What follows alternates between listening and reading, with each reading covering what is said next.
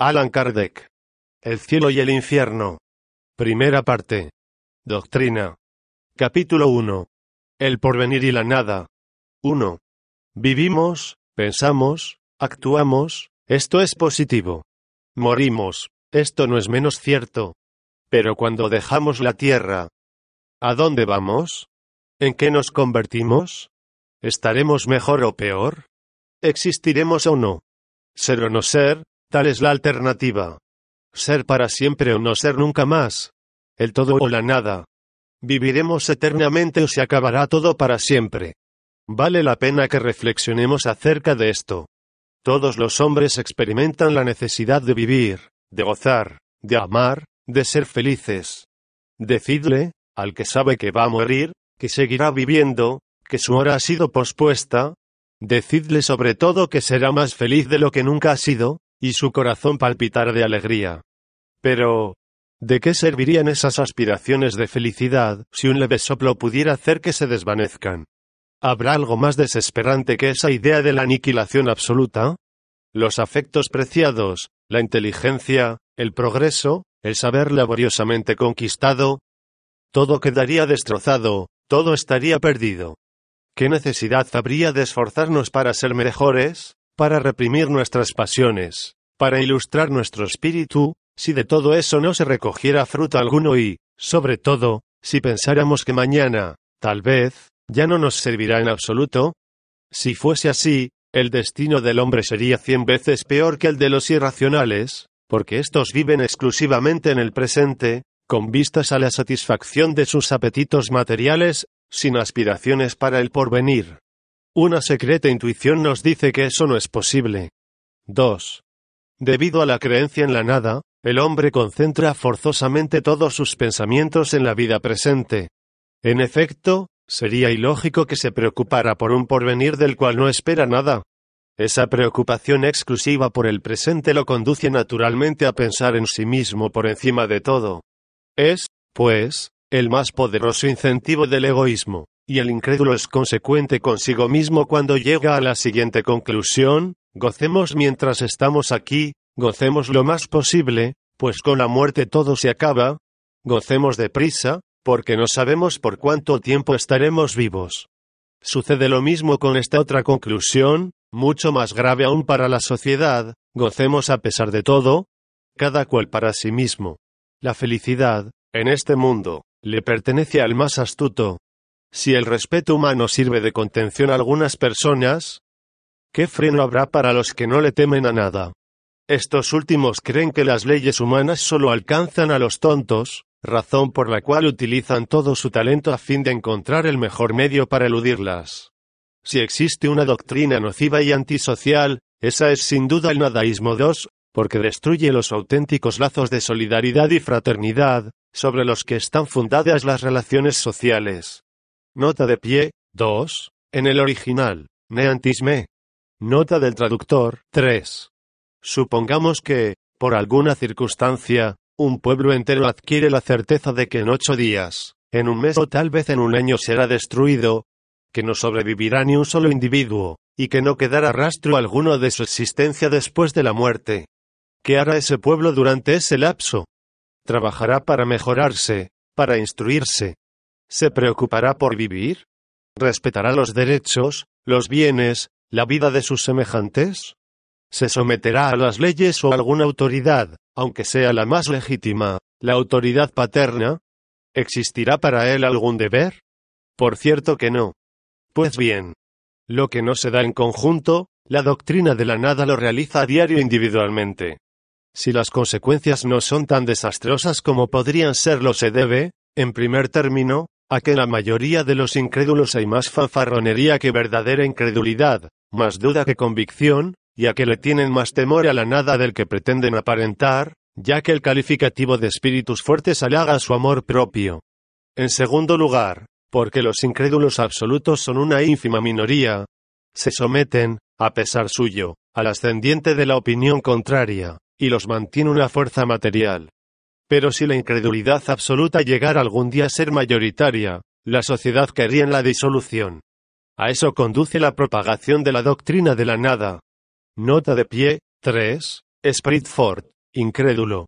Persona que se jacta de no adherir a las ideas aceptadas por la mayoría, especialmente en materia de religión. Nota del traductor.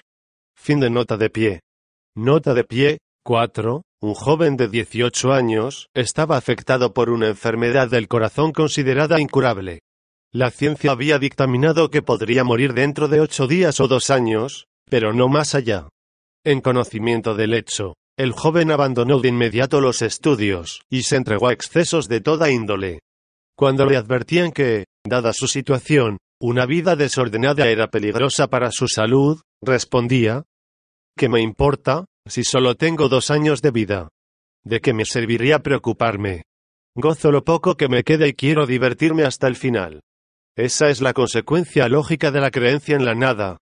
Si ese joven fuese espírita, habría dicho, la muerte solo destruirá mi cuerpo, al que abandonaré como si fuera un traje gastado, pero mi espíritu vivirá siempre. En la vida futura seré lo que yo mismo haya hecho de mí en esta vida. Nada de lo que en ella pueda obtener en cualidades morales e intelectuales estará perdido. Al contrario, será otro tanto que gano para mi progreso. Cada imperfección de la que me libero es un paso más hacia la felicidad.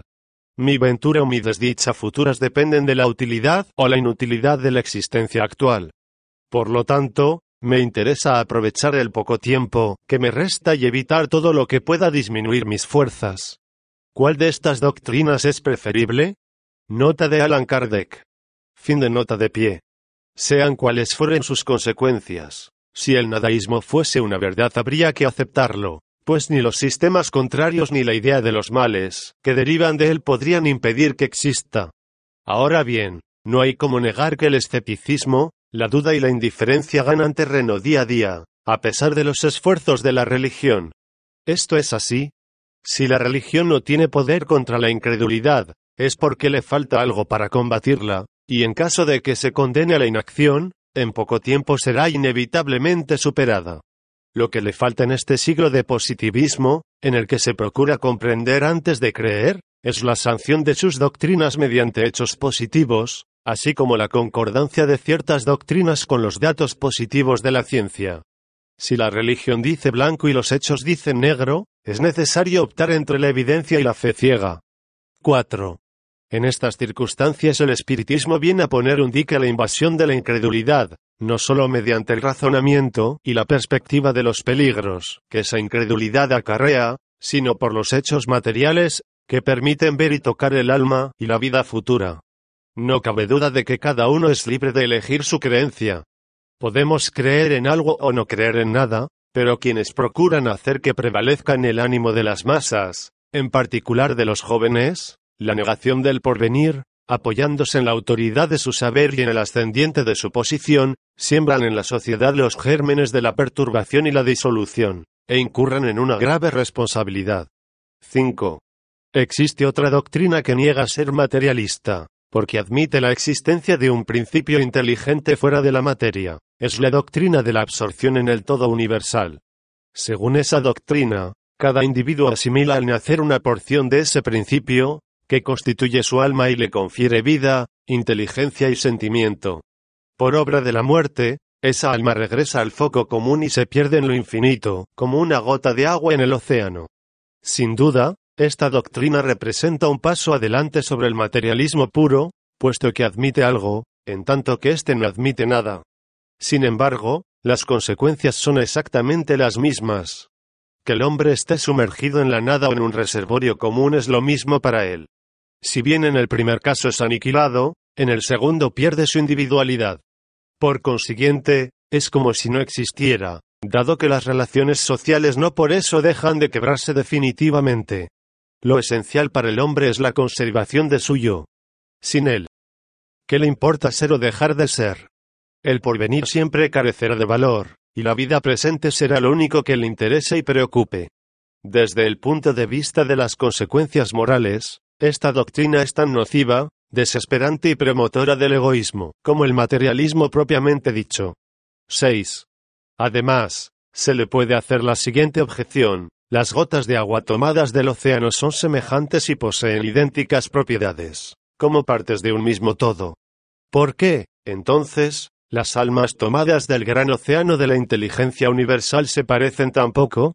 Porque existe la genialidad al lado de la estupidez, y las virtudes más sublimes conviven con los vicios más despreciables?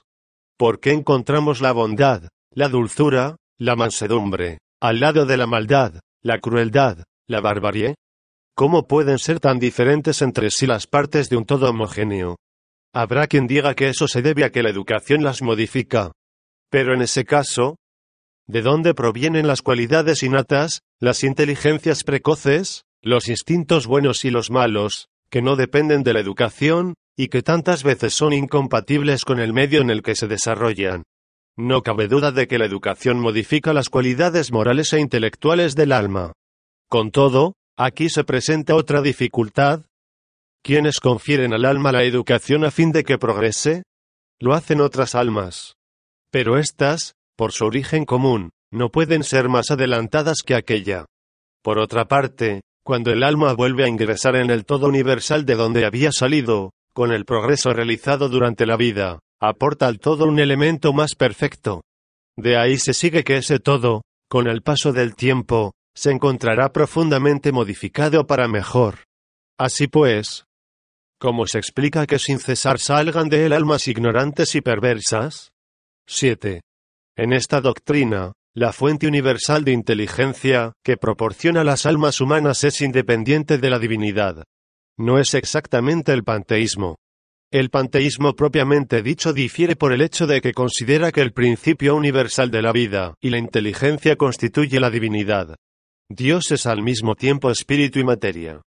Todos los seres, todos los cuerpos de la naturaleza componen la divinidad, de la cual son las moléculas y los elementos constitutivos. Dios es el conjunto de todas las inteligencias reunidas, y cada individuo, por ser una parte del todo, también es Dios.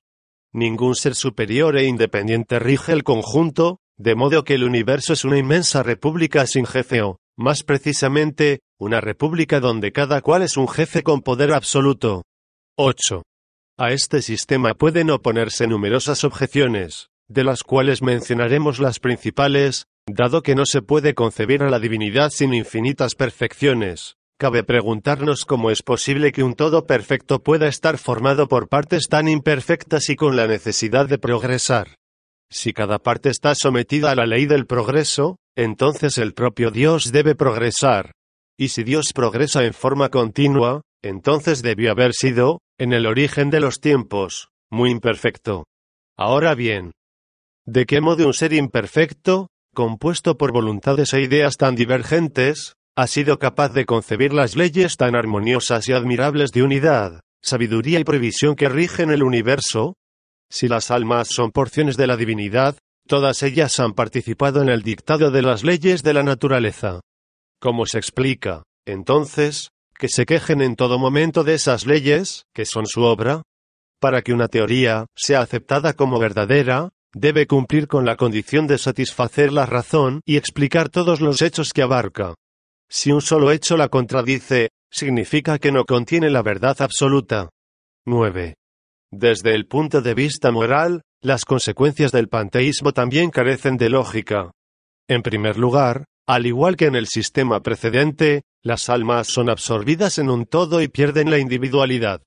Si se admitiera, de acuerdo con la opinión de algunos panteístas, que las almas conservan su individualidad, Dios dejaría de tener una voluntad única, y sería un compuesto de miríadas de voluntades divergentes. Además, como cada alma sería parte integrante de la divinidad, ninguna estaría sujeta a un poder superior y, por consiguiente, no tendría responsabilidad por sus actos, fueran buenos o malos. Dado que serían soberanas, las almas no tendrían interés alguno en la práctica del bien, y podrían hacer el mal impunemente. 10. Aparte de que esos sistemas no satisfacen ni la razón ni las aspiraciones del hombre, de ellos derivan, como puede observarse, dificultades insuperables, pues son impotentes para resolver todas las cuestiones de hecho a que dan lugar. El hombre tiene, pues, tres alternativas, la nada, la absorción, y la individualidad del alma antes y después de la muerte. La lógica nos conduce de modo irresistible a la última de estas creencias, que ha constituido la base de todas las religiones desde que el mundo existe. Así como la lógica nos guía hacia la individualidad del alma, también nos indica esta otra consecuencia, el destino de cada alma depende de sus cualidades personales, pues sería irracional admitir que el alma trasada del salvaje, así como la del hombre perverso, estuvieran en el mismo nivel de la del científico y la del hombre de bien. Según la justicia, las almas deben ser responsables de sus actos. No obstante, para que sean responsables es preciso que sean libres de elegir entre el bien y el mal. Sin el libre albedrío existe la fatalidad, y ante la fatalidad no podría haber responsabilidad. 11. Todas las religiones han admitido, asimismo, el principio de la felicidad o la desdicha del alma después de la muerte, es decir, de las penas y los goces futuros, que se resume en la doctrina del cielo y el infierno, doctrina que se encuentra en todas partes. No obstante, en lo que difieren esencialmente es en cuanto a la naturaleza de las penas y los goces y, sobre todo, en lo relativo a las condiciones determinantes de unas y otros. De ahí los puntos de fe contradictorios que dieron origen a cultos diferentes, así como los deberes particulares impuestos por estos para honrar a Dios y, por ese medio, ganar el cielo y evitar el infierno. 12. En sus orígenes, todas las religiones tuvieron que amoldarse al grado de adelanto moral e intelectual de los hombres. Estos, aún demasiado apegados a la materia, para comprender el mérito de las cosas puramente espirituales, hicieron que la mayor parte de los deberes religiosos consistieran en el cumplimiento de fórmulas exteriores. Durante largo tiempo esas fórmulas satisficieron a su razón. Pero más tarde, cuando la luz se hizo en sus almas, sintieron el vacío que esas fórmulas dejaban, y como la religión no las llenaba, la abandonaron y se convirtieron en filósofos. 13. Si la religión, apropiada en un principio a los limitados conocimientos de los hombres, hubiese acompañado siempre el movimiento progresivo del espíritu humano, no habría incrédulos, porque la necesidad de crear está en la naturaleza del hombre, y él crecerá a medida que reciba el alimento espiritual en armonía con sus necesidades intelectuales. El hombre quiere saber de dónde viene y hacia dónde va. Si se le muestra un objetivo que no se corresponde con sus aspiraciones y con la idea que él se ha formado de Dios, así como con los datos positivos que la ciencia le proporciona, y si además, para alcanzar ese objetivo, se le imponen condiciones cuya utilidad su razón impugna, rechazará todo. En ese caso, el materialismo y el panteísmo le parecen aún más racionales, porque con ellos al menos se razona y se discute. Se trata de un razonamiento falso, es verdad, pero el hombre prefiere razonar erróneamente a no razonar en absoluto. Con todo, si se le presenta un porvenir cuyas condiciones sean lógicas, digno en todo de la grandeza, la justicia y la infinita bondad de Dios, el hombre abandonará el materialismo y el panteísmo, cuyo vacío siente en su fuero interior, y a los que solo aceptó a falta de una doctrina mejor. El espiritismo le brinda algo mejor, y por eso es admitido sin demora por todos los que están atormentados por la incertidumbre pungente de la duda, y que no hallan lo que buscan en las creencias, ni en las filosofías tradicionales. El espiritismo tiene a su favor la lógica del razonamiento y la sanción de los hechos, y por eso ha sido combatido en vano. 14. El hombre cree instintivamente en el porvenir, pero como no contaba hasta ahora con una base firme para definirlo, su imaginación concibió los sistemas, que dieron origen a la diversidad de creencias. La doctrina espírita acerca del porvenir no es una obra de la imaginación concebida con relativo ingenio, sino el resultado de la observación de hechos materiales que hoy se despliegan ante nuestra vista, de modo que congregará, como ya sucede, las opiniones divergentes o vacilantes y, por la fuerza de las cosas, poco a poco conducirá a la unidad de creencias sobre ese punto será una creencia que ya no se basará en una hipótesis, sino en una certeza. La unificación, lograda en torno al destino futuro de las almas, será el primer punto de contacto entre los diferentes cultos. Será, en primer lugar, un paso inmenso hacia la tolerancia religiosa y, más adelante, hacia la fusión completa.